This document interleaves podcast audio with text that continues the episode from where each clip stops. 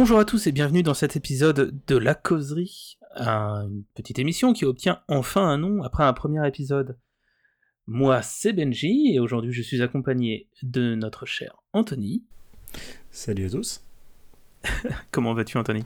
Ça va bien, merci et toi? Mais écoute, moi je vais plutôt bien, plutôt bien au, vu du sujet du jour que tu vas nous exposer dès maintenant, puisqu'on va encore parler de cinéma. Effectivement, puisque tous les deux on a vu un film euh, le mois dernier, euh, Spider-Man No Way Home, un film très très très attendu, hein, puisque il y a eu énormément de, fantasmes et de teasing autour de ce que pourrait contenir ce film, hein, notamment le retour éventuellement euh, des, précédents Spider-Man qui étaient apparus au cinéma, hein, joués par Tobey Maguire et, et Andrew Darfield. Et donc on s'est dit, euh, tous les autres, ce serait, ce serait plutôt sympa justement de faire une closerie là-dessus pour voir ce qu'on en a pensé, sachant que c'est un film qui a, qui a déchaîné les passions. Il y, a, ceux qui ont vraiment détesté, qui se sont sentis quasiment trahis hein, par le film, d'autres qui ont adoré, qui ont vraiment trouvé ça exceptionnel. Et bon, on va pas se clasher, hein. je pense que tous les deux, on est plutôt sur une ligne. Euh, on a plutôt bien apprécié le film globalement. Sur, une ligne positive, on est ouais, bien une ligne positive, tout à fait. Mais euh, c'est surtout que on a voulu attendre un petit peu avant d'en parler, histoire que le film euh, mûrisse bien aussi dans notre esprit, dans, notre esprit, dans, dans, dans ce qu'on peut apprécier du film ou pas, et surtout pour laisser aussi le temps aux gens de regarder le film, parce que le, il est sorti quoi Le 15 décembre. Dans la vingtaine Le 15 décembre, donc ça fait tout pile un mois. Euh, ce qui nous permet derrière, du coup, d'en de, parler peut-être un peu plus librement, et euh, évidemment, l'épisode sera couvert de spoilers.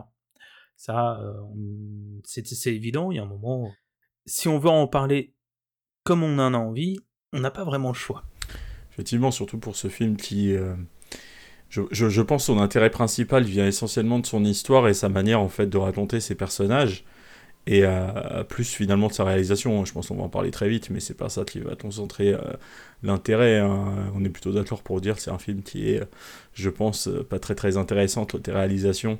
Euh, John Watts, c'est pas, un, pas un grand cinéaste, il le montre une, une, dernière fois, on va dire, sur la licence, en attendant la suite. Ouais, ouais, j'espère. Sans être méchant, j'espère, parce qu'effectivement, quand derrière nous avons eu des films de, de Sam Raimi ou encore de Mark Webb, bah, la, la réal de, John Watts laisse vraiment à désirer. Quoi. Oui, c'est un, cinéaste en fait qui, pour moi, il fait très bien certaines choses sur ce personnage, notamment sur la manière de le raconter, hein, sur euh, même si cette idée de, de, de, mettre euh, Spider-Man dans son adolescence, de le voir grandir euh, film après film. Par contre, là, ce qui fait mal, c'est les scènes d'action qui sont pas, qui sont pas intéressantes. Pourtant, là, il y avait de la matière hein, avec le retour de, de, de, de, de vilains euh, des précédents épisodes.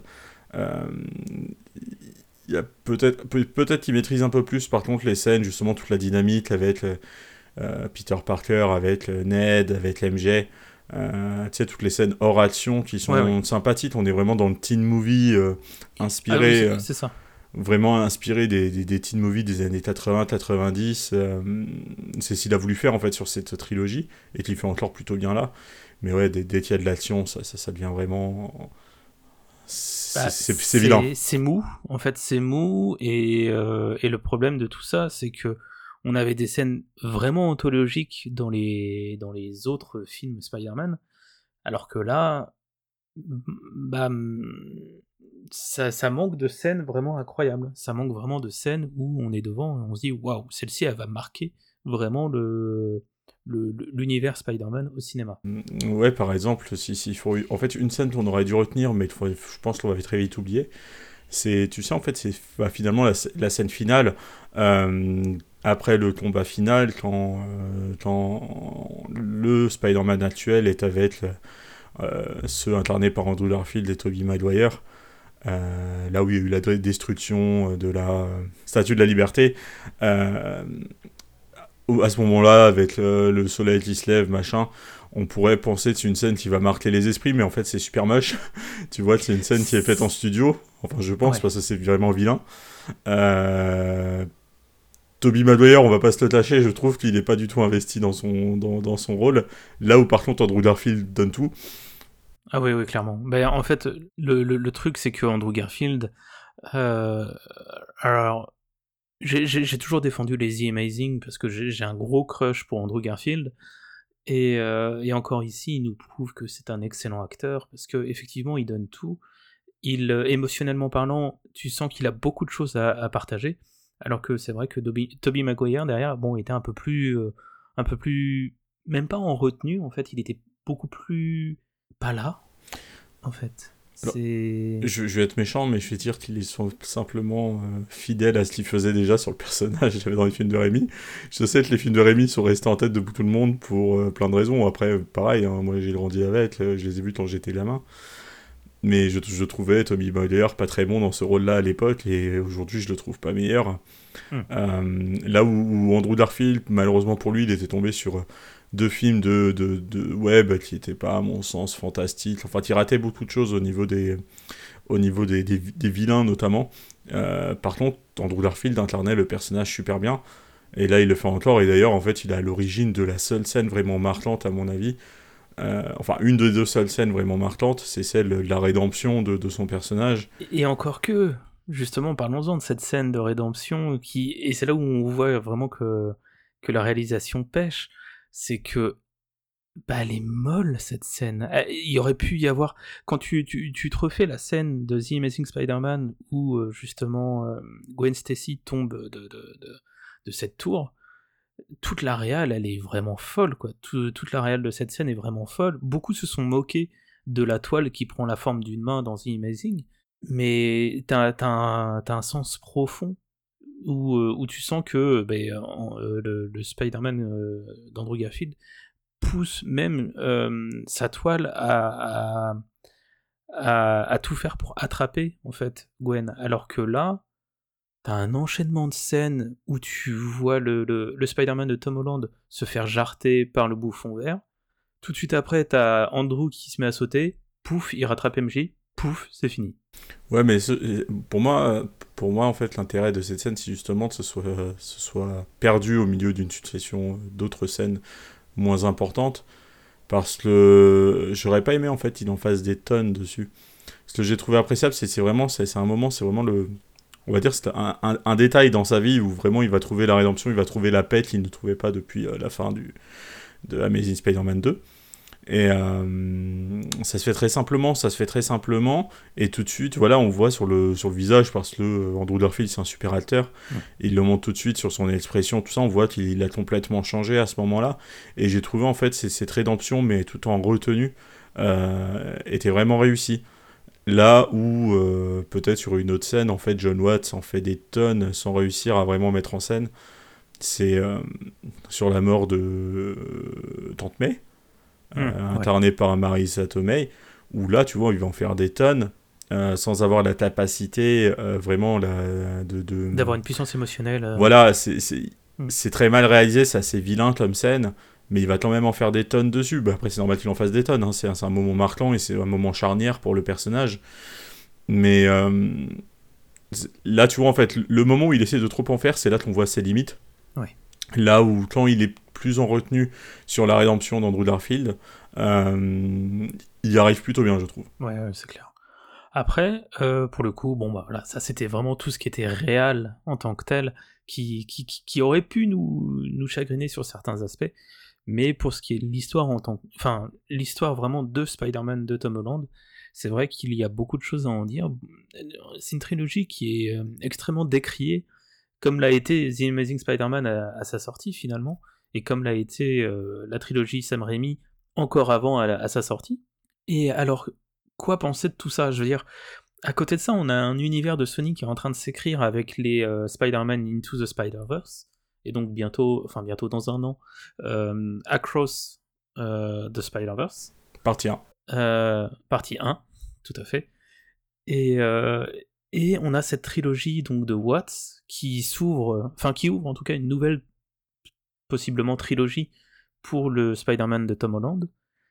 Et, pourquoi c'est tant décrié en fait? C'est là où je trouve ça vraiment dommage parce que tout le monde a gardé à l'esprit euh, la, trilogie Rémi et, euh, et, maintenant le diptyque The Amazing, alors que c'était pas encore le cas il y a quelques, quelques mois, quelques années.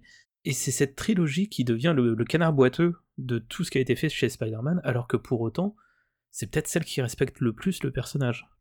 Bah, je pense en fait tout simplement parce que euh, Chat, euh, à, la limite, Amazing, Spider-Man avec de Mark Webb avec Andrew Garfield, c'est celui qui était le plus proche du Spider-Man le plus connu. Hmm. là où la trilogie de Raimi en fait avait été beaucoup critiquée à l'époque, d'abord sur les, sur les pouvoirs, c'était des pouvoirs organiques qui sortaient de lui, tout le monde trouvait ça absolument ridicule parce que ce n'était pas le cas dans les comics. Euh, Tommy Maguire, il était très critiqué aussi parce que à l'époque, avant qu'il y ait une sorte de révisionnisme par, euh, par les cinéphiles d'aujourd'hui, euh, à l'époque, Tommy Maguire était vraiment considéré comme un très mauvais acteur dans ses trilogies. Et euh, il y a beaucoup de scènes qui faisaient beaucoup rire à cause de ces, expressions euh, faciales qui étaient un peu euh, ridicules par moments. Qui sont devenues des mêmes. Hein. Oui, et puis la, la, la réalisation de, de, Sam Raimi à l'époque qui semblait un peu kitsch en fait, même si ça allait, ça allait avec l'univers des comics. Mais tu vois, justement, je me suis refait la trilogie récemment, et la, la, scène de réveil d'Octavius, c'est du Evil Dead à 2000%. Quoi. Ouais, totalement. C'est complètement ça. Et tu vois, là, en, l'occurrence, la trilogie de John Watts, elle a aussi attiré des critiques, à mon sens, parce que euh, de la même manière que Rémi à l'époque, le, cinéaste a voulu placer euh, euh, le, héros dans quelque chose de différent. Alors, Rémi a voulu lui donner des pouvoirs organiques. Là, euh, John Watts lui revient des pouvoirs qui ne sont pas organiques, mis à part euh, sa capacité à s'accrocher un peu partout, euh, sa super force, etc. Mais surtout, il l'a placé dans, l'adolescence. C'est des choses qui n'étaient plus exploitées depuis assez longtemps dans les comics. Et puisque les derniers comics, en fait, à ce moment-là, c'était vraiment le, le, Spider-Man adulte, hmm. dans la force de l'âge, etc. Mais là, il l'a ramené vraiment aux origines, quand il était gamin. Et il en a fait des teen movies, et ça a beaucoup déplu, je pense. Euh, mais en même temps, pour moi, c'est justement ce qui a fait tout le sel de cette trilogie. Oui, parce qu'il faut pas oublier que dans Homecoming, ou enfin en tout cas dans Civil War, là où, euh, enfin, je parle bien du MCU en tout cas, dans Civil War, là où il est, euh, il est introduit, le Spider-Man, si je dis pas de conneries, dans l'histoire, Peter Parker est censé avoir 14-15 ans à ce moment-là. Ouais, c'est un gamin. C'est vraiment, vraiment un gamin, quoi. C'est un gamin, et d'ailleurs, il joue à fond là-dessus sur euh, Infinity. Bah, récemment, je me suis refait un, peu quasiment tous les films, de, même tous les films du, MCU, mhm. et euh, je me suis rendu compte, ils insistent énormément là-dessus, d'abord sur Civil War, mais ensuite sur Infinity War et Endgame, où tu vois que tout l'arc de Iron Man tourne autour de ce gamin qui doit protéger, et ce, ce gamin qui doit guider, en fait, c'est vraiment un enfant, il est considéré comme un enfant par tout le monde. Et euh, ce que fait plutôt bien, je trouve, John Watts dans, dans cette conclusion de sa trilogie, c'est qu'il fait évoluer ce gamin. Ouais. Enfin, tu vois, la, bon, la mort de Tante May, l'apparition des deux autres Spider-Man en, en, figure de mentor, un peu. Oui, c'est ça, comme des frères. Enfin, c'est des grands frères. frères c'est des, des grands frères qui vont lui montrer la voie et qui l'emmène plus loin. Et puis finalement, quand, quand, le film termine et qu'il fait un choix qui, pour moi, est bouleversant, enfin, j'ai trouvé ça absolument fantastique d'oser faire ça, c'est qu'il refuse de retourner voir ses amis qui l'ont oublié, parce qu'il a trouvé un moyen justement de revenir, pas, pas enfin disparaître de, de, de, des souvenirs de... tout le monde, euh, grâce à Doctor Strange.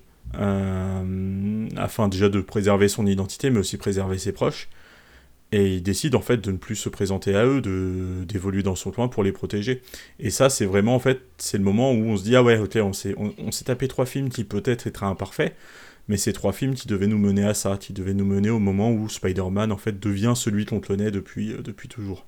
Devient ce jeune adulte qui euh, qui après avoir euh, enfin eu des enjeux, oui parce que je suis désolé là là-dessus, je suis assez critique, qui a enfin eu des des enjeux dramatiques évolue en fait. Et, et, au-delà de, de, ce côté gamin ado va enfin devenir un jeune adulte avec ce célèbre euh, appart tout pourri euh, qu'on a tous au tout début euh, ce, ce, nouveau costume aussi qui qui s'est créé lui-même et qui ne prend plus du coup de d'Iron Man donc de Tony Stark.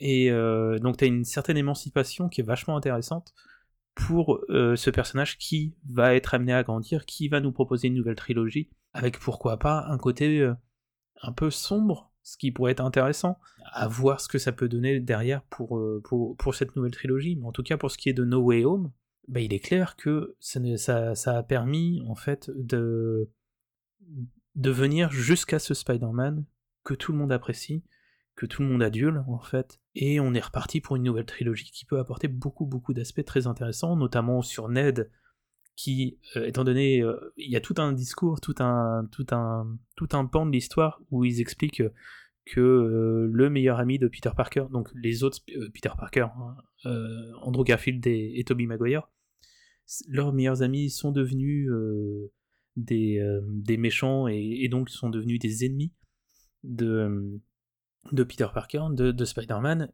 et Ned soulève Ah ouais, mais moi je le saurais jamais ça. Euh, j'aime beaucoup trop Peter, euh, ça arrivera jamais. Ils insistent assez lourdement, je trouve, au niveau de la scène là. Et étant donné que Ned ne se souvient plus de Peter, à la fin du film, pourquoi pas euh, devenir justement ce, méchant qu'il est censé être, en tout cas dans les comics, qui est quoi, le super bouffon alors, alors Ned, ça reste un personnage qui est, qui est unique, enfin qui a été créé par, par John Watts. Ah, euh, par les films de John Watt, qui était énormément inspiré du, meilleur ami de Miles Morales euh, dans les comics. Euh, maintenant, ils peuvent en faire ce qu'ils veulent hein, du personnage, surtout que je pense que le but, ça va être aussi d'écarter justement de, de, ce rôle de meilleur ami pour éviter de, éviter de la redite si jamais, enfin c'est même sûr, le moment où Miles Morales va se pointer au cinéma, hmm. qu'il aura son, son, pote, machin, qui ressemble beaucoup à Ned. Je pense que a aussi un moyen d'éviter la redite. Maintenant, oui, euh, ça va permettre peut-être de créer un nouveau méchant parce qu'on voit qu'il a des pouvoirs. Oui. On, on découvre qu'il a des pouvoirs. Euh, ou peut-être tout simplement ils vont peut-être prendre ça à contre-pied aussi. Hein. Ils vont peut-être pas, ils vont peut-être pas le transformer en grand méchant. Très sincèrement, il a pas, il a pas l'allure, il a pas le la, l'attitude d'un grand méchant au ciné. Hein. Euh, c'est mm. un acteur qui, qui incarne le personnage quand même avec beaucoup de, de, gentillesse, enfin de douceur. Et de sympathie. Et de hein. sympathie, mm-hmm. ouais, qui, on, verra, on, verra bien. Maintenant, je pense que c'est juste des, des, indices, hein, d'ici un peu à gauche, à gauche à droite, et puis surtout, eux, ils se laissent la, ils se laissent la possibilité d'imaginer plein de choses différentes. Euh, en balançant des pistes. Mais c'est ça en fait, je pense que c'est ça qui réussit dans, dans, dans, dans cette conclusion, c'est que euh, à la fois il a mis un terme à, à, toutes, ces, à, toutes ces trilogies euh, Home euh, de l'adolescence tout en envisageant l'avenir. Mais toi, tu, tu, vois, tu disais, il manquait d'enjeux dramatiques euh, mhm. dans, dans des précédents épisodes, mais je pense que c'était une bonne idée, en fait. C'était assez salvateur pour le personnage de Spider-Man au cinéma. Parce qu'il a toujours été envisagé sous l'angle en fait de, de, grandes batailles euh, face aux bouffons verts, face aux vautours. Parce que bon, quand même dans Homecoming, il y a quand même l'histoire du vautour qui est assez dramatique, etc. Oui, oui. Euh, Mais c'est l'histoire du méchant qui est dramatique pour le coup. Oui, effectivement. Il a été un, imaginé sous l'angle du combat contre Venom, euh, etc. Et... Mais très rarement, en fait, sous, l'angle, sous cet angle-là, du, tu sais, de la fameuse araignée sympa du quartier. Ouais. Euh, vraiment du qui, qui, se bat à son niveau et qui fait ce qu'il peut à son niveau. Et je pense que c'est quelque chose qui a, été assez bien réussi, notamment dans Far From Home le deuxième, qui a été beaucoup critiqué d'ailleurs à cause de ça, où il était sorti de, sorti de New York, il était en Europe, euh, c'était plus le même Spider-Man. Alors oui, c'est vrai, mais bon, les comics sont aussi parfois justement sortis Spider-Man de New York pour lui le mettre à un autre niveau et puis pour euh, lui montrer autre chose. Et justement, dans Far From Home, c'était intéressant à mon sens, c'était que, euh, en fait, il se, il se battait vraiment à, niveau d'homme. Euh, c'était pas une histoire d'alien qui envahit le monde ou de, hmm. ou de euh, bouffon qui veut contrôler la ville ou je, ne sais quoi. C'était euh, c'était vraiment quelque chose d'assez intime. Et ça, c'est quelque chose qu'il a réussi sur sa trilogie que j'ai personnellement beaucoup aimé. Donc on va pouvoir aller aussi tranquillement vers une conclusion. Et, et moi, je suis curieux de savoir qu'est-ce que tu attends après cette, cette, super fin et ce, très bon film qui est No Way Home, qu'est-ce que tu attends pour, la nouvelle trilogie? C'est une bonne question, c'est difficile, difficile de le savoir, mais peut-être justement qu'ils continuent sur ce qu'ils ont enclenché sur la toute fin, euh, de cet épisode, euh, en montrant peut-être Spider-Man plus, plus mature, euh, qui, va gagner qui va être pleinement indépendant qui va faire les choses dans son coin. Mais j'espère surtout qu'ils vont pas oublier euh, les personnages de, Zendaya et de Jacob euh, Batalon, euh, Ned, qui, sont des personnages que j'ai beaucoup aimés.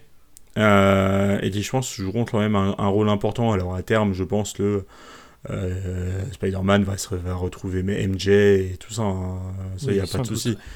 Mais ouais, j'espère juste, en fait, plutôt que de le mettre dans des, vraiment des enjeux gigantesques, au moins qu'ils essayent de le montrer dans, dans le combat contre, je sais pas moi, contre, contre le Taïd ou des choses comme ça, au sein de New York. Vraiment qu'il ait, mm. ait, en fait cette fonction qu'on n'a jamais vue finalement au ciné, de vraiment le gars qui se bat contre la mafia euh, à New York. Oui, c'est vrai. Euh, qui a été un petit peu esquissé. Avec qui il pourrait d'ailleurs s'allier avec, euh, avec Daredevil. Bah oui, parce qu'on le voit, on n'a pas parlé, mais on le voit très vite dans le film, il fait une apparition. Et ça, ça pourrait être très intéressant parce que le Taïd, ça reste un, un, méchant de l'univers de Spider-Man qui est assez présent dans les comics, mais qui a été rarement vu, enfin, on l'a jamais vu au ciné en fait. À chaque fois qu'on l'a vu, c'était pour Daredevil, ouais. Du coup, euh, ça serait plutôt, ça serait plutôt tout loin. J'aimerais bien un, truc comme ça finalement qui serait assez proche de, du Spider-Man PS4, là, le jeu. Hmm. Tu sais, tout l'arc euh, autour, de, autour du, du et puis même des autres, euh, des autres malfrats au sein de New York. c'est vraiment des choses comme ça, j'aimerais beaucoup. D'accord, ok. Ouais, c'est intéressant. C'est, je, partage assez ton avis là-dessus. Après, immanquablement, on, on, aura du Venom. Oui. Ça, c'est obligé. D'ailleurs, j'ai enfin vu le euh. Venom 2. Et ça pourrait faire l'occasion d'une autre causerie ou pas. Mais par contre, euh, je, je, me souviens juste, enfin, il y a juste un, petit mot là-dessus. Beaucoup de personnes ont critiqué le, le fait que Venom apparaît dans la scène post-générique, euh, disant que oui, Venom ne connaît pas Spider-Man, donc selon les règles établies par le film, il n'aurait pas eu de transporter dans cette réalité. Oui, mais non, c'est pas fait, comme ça que ça marche. Mais en fait, la... les Venom sont connectés entre eux. Voilà, et puis la réponse est apportée en fait dans la scène post-générique de Venom 2 qui est sortie juste avant, et que personne n'a regardé. Et moi je l'ai regardé justement après ce film-là, et là je me dis ah oui en fait c'était comme ça. Et la scène post-générique avait été euh, réalisée par John Watts apparemment. D'accord, ok. Et il se passe quoi du coup dans cette scène post-gène? Alors en fait il se fait... Euh, euh, Venom se fait transporter dans, dans, un hôtel, dans une réalité alternative. Euh, il voit sur la télé euh, juste au moment ah où c'est annoncé euh, l'identité de Peter Parker. Ok, et c'est à ce moment-là aussi. Et donc c'est à ce moment-là qu'il prend connaissance. Il prend connaissance de Spider-Man. Et c'est là en fait que le film nous suggère que effectivement les Venoms sont tous connectés. Et en fait Venom dans sa conscience propre, il, enfin il sait qu'il y a d'autres univers. Ouais, ouais, je vois. Bon bah comme quoi il y a une explication à tout hein, finalement. Ouais. Donc, euh, donc voilà, si jamais vous ne l'avez toujours pas vu, bon bah là pour le coup c'est un peu dommage euh, au vu du, de, tout l'épisode très spoilant qu'on a fait, mais en attendant, on vous invite à redécouvrir cette trilogie de Tom Holland qui malgré tout est vraiment bonne, tout comme les autres euh, films Spider-Man. Il faut, faut pas choisir. Vous avez, vous avez le droit d'aimer ou non telle ou telle trilogie, mais de là à casser autant de sucre sur une trilogie juste parce que vos souvenirs nostalgiques vous emportent en disant de toute façon le meilleur c'est euh, Toby Maguire et rien d'autre, ah, c'est un peu être fermé d'esprit. Je pense justement que euh, ce troisième film, en fait, revoir ce troisième film avec les deux précédents euh, en un bloc, ça, peut, ça peut permettre aussi de redonner les lettres, ces lettres de noblesse à, cette trilogie, en montrant en fait qu'il y a un vrai cheminement logique entre les trois épisodes. En fait, s'il manquait d'intensité dramatique dans les précédents, euh, c'était juste en fait la route qui allait mener euh, Spider-Man à cette dernière étape.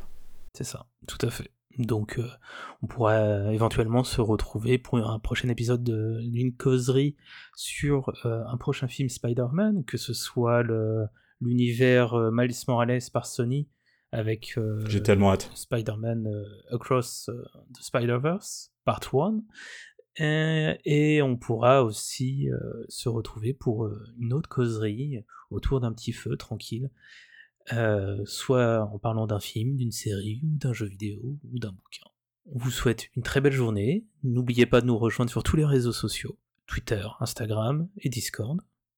Et regardez des films, prenez soin de vous. Ciao Salut